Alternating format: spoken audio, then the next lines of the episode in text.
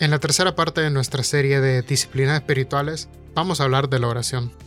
Y muchas veces nos preguntamos cuántas veces devorar al día, cómo devorar. Y pues Jesús nos trae una respuesta específica acerca de esto y vamos también a tocar otros puntos bastante importantes. Podcast Veritas, la verdad de Cristo y su iglesia. Y la mejor manera de comenzar cualquier estudio es con la Biblia. Y pues en Lucas 18, 9 al 14, nos cuenta una historia bien interesante. Probablemente todos ya la hemos escuchado, pero hoy nos vamos a enfocar en algo bastante importante y es que hay que cambiar nuestra perspectiva en cuanto a lo que hizo el fariseo. Porque nos vamos a dar cuenta de que el fariseo simplemente estaba malinterpretando una situación muy importante que sucede en el Talmud. Así que vamos a leer un poquito y solo voy a citar la pequeña parte en la que el fariseo dice un comentario que a todos nos cae mal hasta cierto punto. Versículo 11. El fariseo de pie, apartado de todos los demás, hizo la siguiente oración. Te agradezco Dios que no soy un pecador como todos los demás, pues no engaño y no cometo adulterio, no peco. Para nada soy como ese cobrador de impuestos. Ayuno dos veces a la semana y doy el diezmo de mis ingresos. El fariseo en esta parábola tiene la audacia de agradecer a Dios por su superioridad, pero en realidad, para cambiarnos un poco la perspectiva, en realidad está citando una parte de una oración del Talmud, donde los líderes fueron instruidos para agradecer a Dios por su posición en la vida y su condición de ser de uno de los apartados.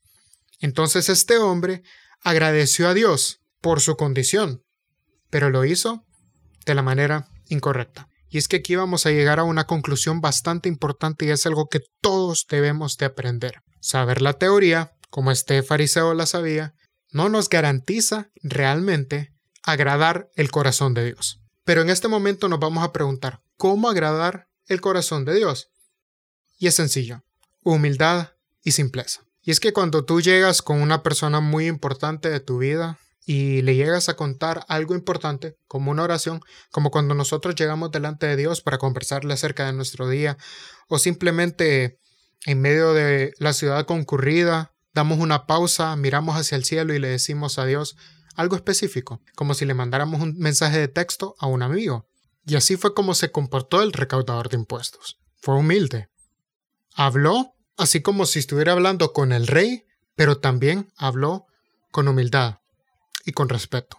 Y eso es lo que muchas veces se nos olvida a nosotros.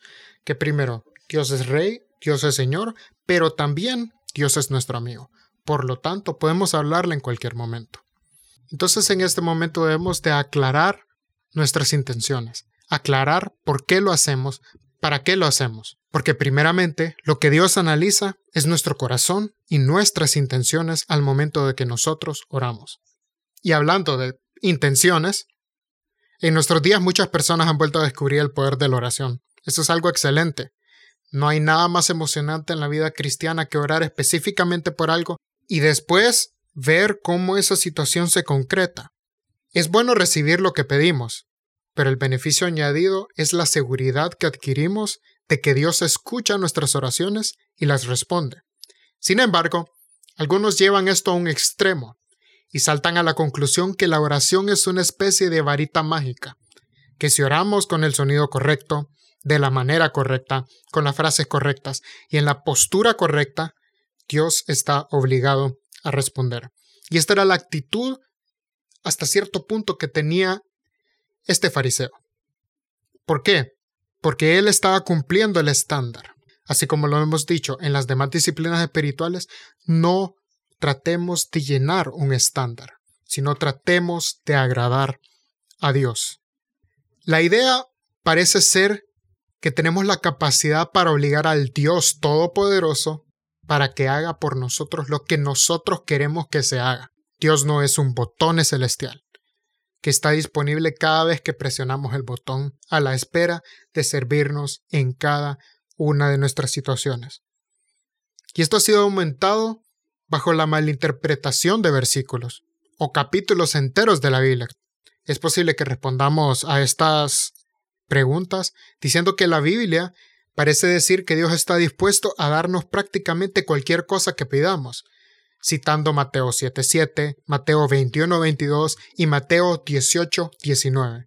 Pero cuando leemos el contexto de estos versículos, nos damos cuenta de que Dios está pidiendo otras cosas y que no necesariamente se refieren a eso a los que nosotros nos referimos cuando hablamos de estos temas. Tenemos que ser muy cuidadosos con el manejo de estos versos, teniendo cuidado de interpretarlos en su contexto. Piensa en esto. A cualquier persona le gustaría ver la cura contra el coronavirus, la cura contra el cáncer. Estoy seguro de que podría encontrar al menos unas pocas personas que estarían de acuerdo en esto.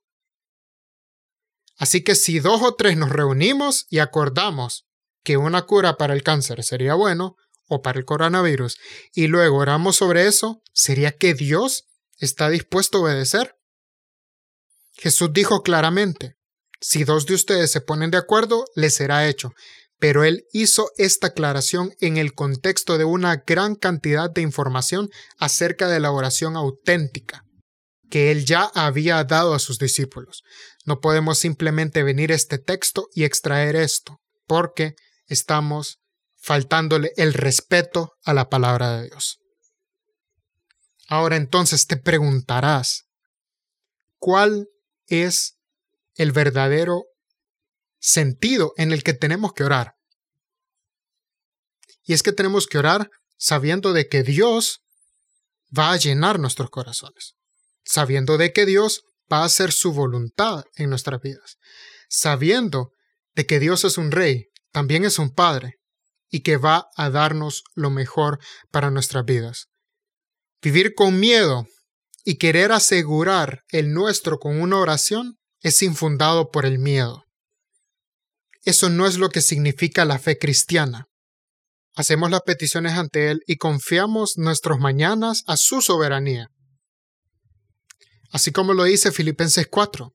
Para nada estén afanosos, antes bien en todo mediante oración y súplica, con acción de gracias, sean dadas a conocer sus peticiones delante de Dios, y por consecuencia, la paz de Dios que sobrepasa todo entendimiento guardará sus corazones y sus mentes en Cristo Jesús. La paz de Dios viene en consecuencia de presentarle nuestras peticiones en oración y acción de gracias. Va a venir porque nosotros oramos, hacemos nuestras peticiones ante Él y confiamos nuestros mañanas a su soberanía. Personalmente, estoy encantado de que mi futuro no esté en manos de las estrellas o adivinos. Mi futuro, nuestro futuro, está en las manos de la voluntad del Dios soberano.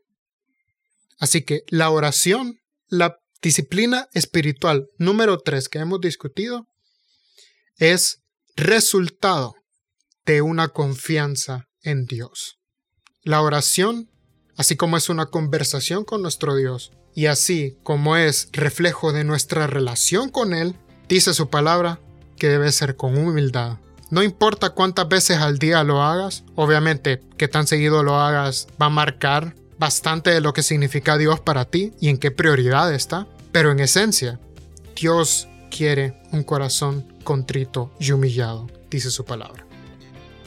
Y cuando llegamos con humildad, Él definitivamente nos va a abrazar. Así que sigamos orando, sigamos confiando y sigamos poniendo nuestras peticiones en Él.